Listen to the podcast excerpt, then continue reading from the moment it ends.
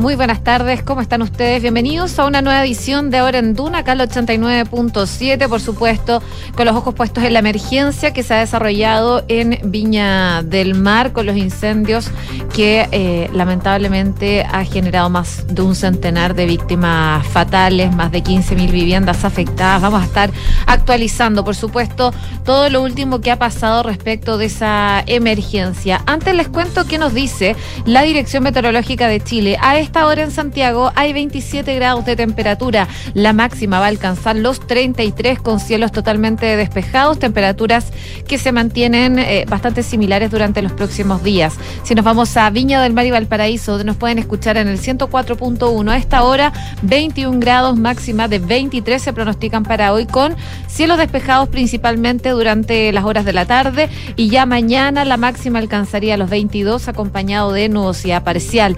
En Concepción, donde nos pueden escuchar en el 90.1, 20 grados a esta hora, máxima de 22 acompañado de nubosidad parcial. Eso sí, vientos de entre 25 a 40 kilómetros por hora. Y en Puerto Montt, a esta hora, donde nos sintonizan en el 99.7, hay 16 grados de temperatura, está totalmente cubierto con algo de llovizna.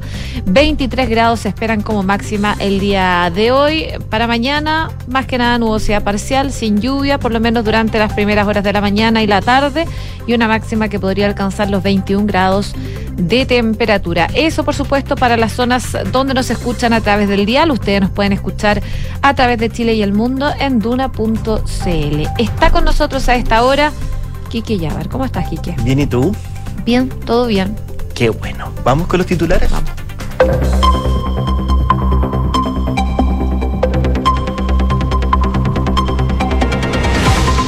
Esta hora en el Palacio de la Moneda se lleva a cabo el Consejo de Seguridad Nacional convocado por el presidente Gabriel Boric. El encuentro que estaba agendado para principalmente debatir y recibir insumos de los participantes sobre el proyecto de infraestructura crítica y el reglamento del uso de la fuerza, no se ha descartado que se trate de la emergencia de los incendios como manifestaron varias autoridades que llegaron a la cita.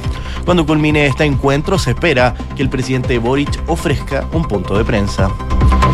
Senapred informó que se mantienen 165 focos activos de fuego en 10 regiones del país. El Servicio Médico Legal informa que 32 de los 112 fallecidos por los siniestros ya han sido identificados.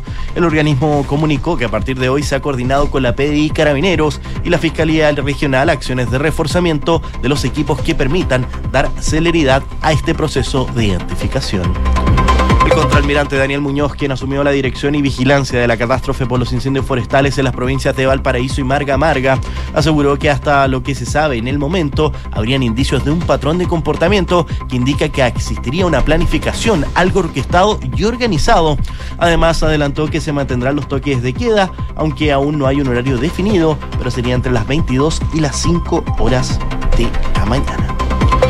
Por otra parte, la empresa que suministra agua potable en la región Esval aseguró que el 99% del Gran Valparaíso cuenta con suministro normal de agua potable. En Quilpué y Playa Ancha el servicio se recuperó en un 100%, mientras que existen cortes específicos en ciertos sectores que fueron afectados por el fuego. La delegada presidencial de Valparaíso, Sofía González, informó que se han entregado más de 730 millones de pesos a las tres principales municipalidades afectadas por el mega incendio en la región de Valparaíso. Los fondos fueron entregados por la Subdere con el fin de sumar esfuerzos para la remoción de escombros en las distintas localidades afectadas. Por otra parte, la delegada informó que 10 personas detenidas entre las comunas de Viña del Mar y Quilpué por infringir el toque de queda. El ministro de Educación, Nicolás Cataldo, confirmó que ya se encuentra disponible el Palacio Presidencial de Cerro Castillo para su funcionamiento como una escuela abierta para los menores afectados por los incendios en la región de Valparaíso. Esta medida fue anunciada este domingo por el presidente Gabriel Boric en el marco de su visita a la zona por la emergencia, la que ha dejado hasta el momento más de un centenar de víctimas fatales. Y parlamentarios de manera transversal se reunieron hoy con el Ejecutivo para analizar las formas de apurar la ayuda a los damnificados por los incendios en la región de Valparaíso y le pidieron al gobierno un delegado especial para la reconstrucción en la zona. Además, pidieron apresurar el trabajo de la Fiscalía y el Servicio Médico Legal, asegurar atención médica y facilitar los servicios básicos a los damnificados. Un 70% de las actas escrutadas, el Tribunal Supremo Electoral de El Salvador confirmó la reelección del actual presidente Nayib Bukele. Con anterioridad, Bukele se había autoproclamado a través de su cuenta de ex como presidente electo de su país, asegurando tener más del 85% de los sufragios y que se transformaría en la primera democracia con un partido único en el mundo. La OCDE actualizó el crecimiento global para este año con una expansión del 2,9%, lo que significan dos décimas por encima de su pronóstico anterior, pero manteniendo el 3% de crecimiento para el año 2025. El principal factor tras la revisión al alza de estas previsiones de la institución es la sustancial mejoría de la estimación de crecimiento para Estados Unidos, que en este año 2024, año electoral, crecería un 2,1%, lo que supone una mejoría de seis décimas respecto a la previsión anterior.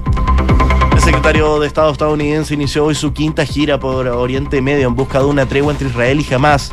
Antes de viajar destacó la necesidad de abordar urgentemente las necesidades humanitarias que existen en la franja de Gaza, donde grupos de ayuda han alertado sobre el devastador impacto del conflicto. Chile remontó una serie dramática ante Perú y se metió entre los 16 mejores países de la Copa Davis y volvió a las finales del torneo de naciones más importantes del tenis. Por otra parte, en el golf, Joaquín Niman logró su primer título de la League Golf en un intenso desempate en Mayacoba. A pesar de la resta de dos puntos durante el certamen, el golfista nacional se impuso en el desempate ante su amigo Sergio García. Gracias, Quique. Gracias a ustedes. Una con seis minutos, eh, estoy revisando las calles, sobre todo en Viña del Mar. Eh, llaman a recordar que se evite transitar principalmente entre y hacia las comunas de Viña del Mar, Limache, Quilpue, Villa Alemana, que han sido afectadas por los incendios. Por supuesto, para facilitar el desplazamiento a los equipos de emergencia. Desde ayer, por lo menos, se ve alta congestión eh, en los enlaces que van a esas zonas. Y eso también, la alta congestión evita que puedan pasar ambulancias bomberos eh, y otro tipo de ayudas para que lo tengan en consideración. De todas maneras, hay harta congestión también en Viña del Mar, en Avenida España, desde el puente Capuchinos hasta Aguasanta en dirección al oriente. También tránsito suspendido en Troncal, altura Canal Chacao, en dirección a la costa. Llaman a preferir el Troncal Sur. Y eh, también hay congestión en Bajada Santos Osa al llegar a Avenida Argentina en dirección a la costa. Consideren un aumento en los tiempos de viaje. Por supuesto, también hay que estar mirando con pero hay alta congestión sobre todo en Viña del Mar y hay algunos servicios de transporte público que han sido afectados en las provincias, en las zonas donde eh, se han visto los incendios, principalmente en la provincia del Marga Marga y de Valparaíso. Eh, revisemos qué es lo último que ha pasado respecto de los incendios forestales. Estamos viendo, por supuesto, el minuto a minuto. Eh, de hecho, a través de la red social de Ex, la Armada está solicitando a los habitantes de Viña del Mar, Quilpué, Villa Alemana y Limache no salir de sus casas si es que no es necesario. Se requieren las vías libres para el paso de vehículos y equipos de emergencia, es lo que señalan desde esta entidad. Eh, también hablaron de vacunarse contra el tétano. Eh, la ministra de Salud subrogante, Andrea Albagli, aclaró que esta se requiere en un esfuerzo cada 10 años. Hay que ponerse el refuerzo de esta vacuna, pero advertía que eso está registrado para cada una de las personas en el Registro Nacional de Inmunización y bajo ese escenario, decía, en dicho registro se observa si la persona requiere un refuerzo o si es que muy recientemente tuvo una vacuna contra el tétanos. No obstante, advirtió que quienes vayan a realizar labores de voluntariado tienen que pasar por el centro de vacunación para poder responder esta pregunta. Si es que su última vacuna contra el tétanos está aún ofreciendo la protección o requiere un refuerzo y es un llamado súper importante que le están haciendo a, a, las personas que van a colaborar con los incendios. Además, la ministra señaló que en la escuela Manuel Mon de la comuna Villa Alemana se está haciendo la vacunación para los voluntarios que han sido gestionados de forma eh, normal. La autoridad indicó que los voluntariados deben utilizar elementos de protección personal en la remoción de escombros y esto implica utilizar guantes, antiparras, zapatos de protección que sean seguros, consueladuro y también eh, mascarilla. Estuvo hablando además la la alcaldesa de Viña del Mar, Macarena Ripamonti, ella llamaba a los turistas y a los vecinos de la comuna a respetar las medidas de seguridad y al toque de queda. Recordemos que ayer, eh, cuando comenzó el toque de queda, eso de las 18 horas, se veía todavía personas en las playas bañándose. Eh, no podían pasar con bomberos porque todavía había mucha gente y la finalidad del toque de queda es ese, poder eh, también liberar los pasos, las vías para los bomberos, para equipos de emergencia. Y en esa línea, la, alcaldesa llamaba a la comunidad a tener conciencia, a las personas que fueron de vacaciones a Viña del Mar a pasar sus vacaciones, pero en estos momentos le pedimos resguardo y que organicen sus días hasta antes del toque de queda. Era lo que explicaba la alcaldesa de Viña del Mar, que además aseguraba que desde el municipio han solicitado ya al servicio médico legal que acelere los trabajos en la zona. Además han pedido a las autoridades correspondientes que se aumente la seguridad. Eh, lo perdimos todo, dice, y eso genera un sentimiento de inseguridad muy grande y necesitamos, dice, que lleguen los efectivos comprometidos por las Fuerzas Armadas, es lo que explicaba la alcaldesa de la comuna de Viña del Mar. Eh, de todas maneras, eh, lamentablemente el número de fallecidos sigue siendo 112 personas.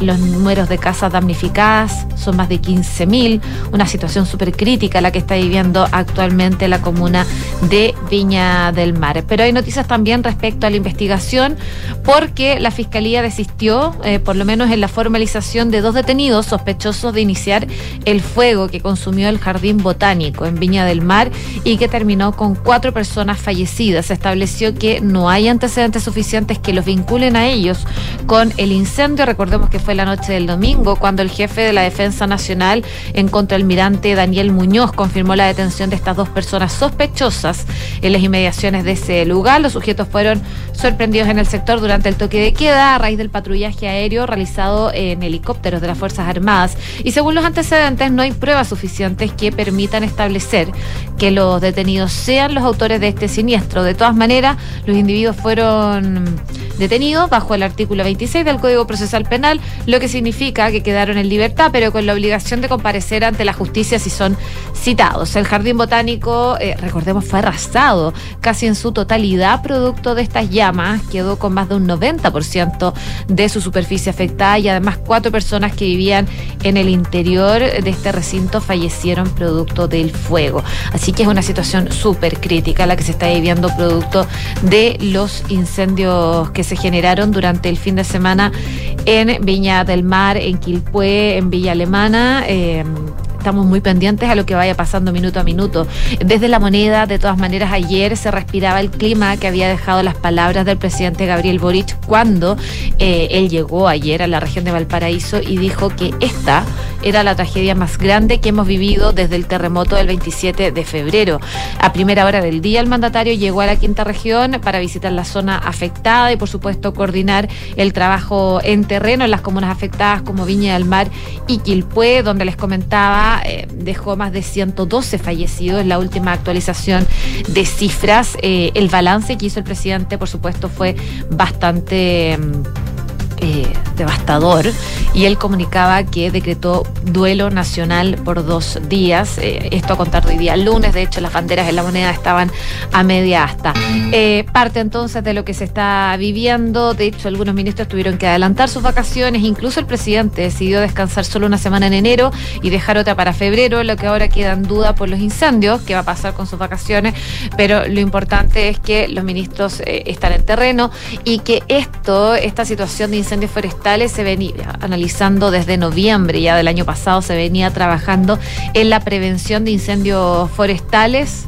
Bueno, va a haber que ver el balance después si eh, funcionó o no, pero claramente un incendio como el que se vio el fin de semana, que afectó a tantas familias, eh, a tantas personas, eh, no se podía prever. Una con tres. Seguimos revisando noticias. Cuando faltaban minutos para las 11, los integrantes del Consejo de Seguridad Nacional del COSENA empezaron a llegar a la moneda. Esto luego de que, eh, recordemos, el presidente Gabriel Boric convocara esta instancia ante el aumento de los delitos violentos durante la última semana. El eh, primero en arribar al palacio fue el general director de Carabineros, Ricardo Yáñez.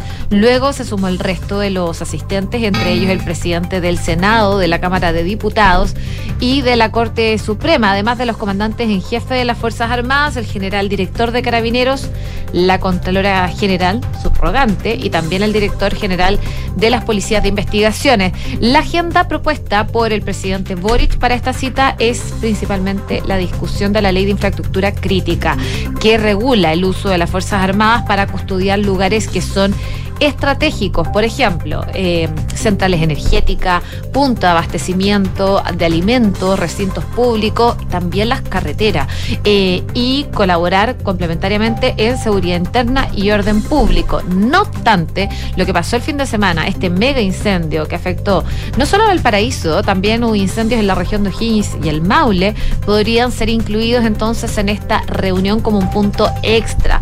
Eh, hoy día estuvo hablando acá en Duna en la mañana el presidente de la Cámara de Diputados, eh, a puertas del COSENA, Ricardo Cifuentes, y apuntó a la importancia de que la tragedia sea tratada. Durante esta jornada, él decía que él creía que era necesario. La convocatoria y la tabla del COSENA la pone el presidente de la República y dice que lo que ellos pueden manifestar es toda la voluntad y desde la Cámara de Diputados venimos con ese ánimo, el de estar disponible para toda la demanda y consultar del Ejecutivo que pretenda conversar. Y luego dijo que en el caso de los incendios él creía que además de las coordinaciones que hay que hacer, eh, le daba la impresión de que el Ejecutivo tiene las herramientas presupuestarias y legales para actuar debido a esta urgencia. Él dice esperar que de eso se pudiera hablar algo. Y el presidente del Senado, Juan Antonio Coloma, también se refirió a esta posibilidad de que el tema de los incendios fuera abordado en este encuentro que se está desarrollando a esta hora en la moneda.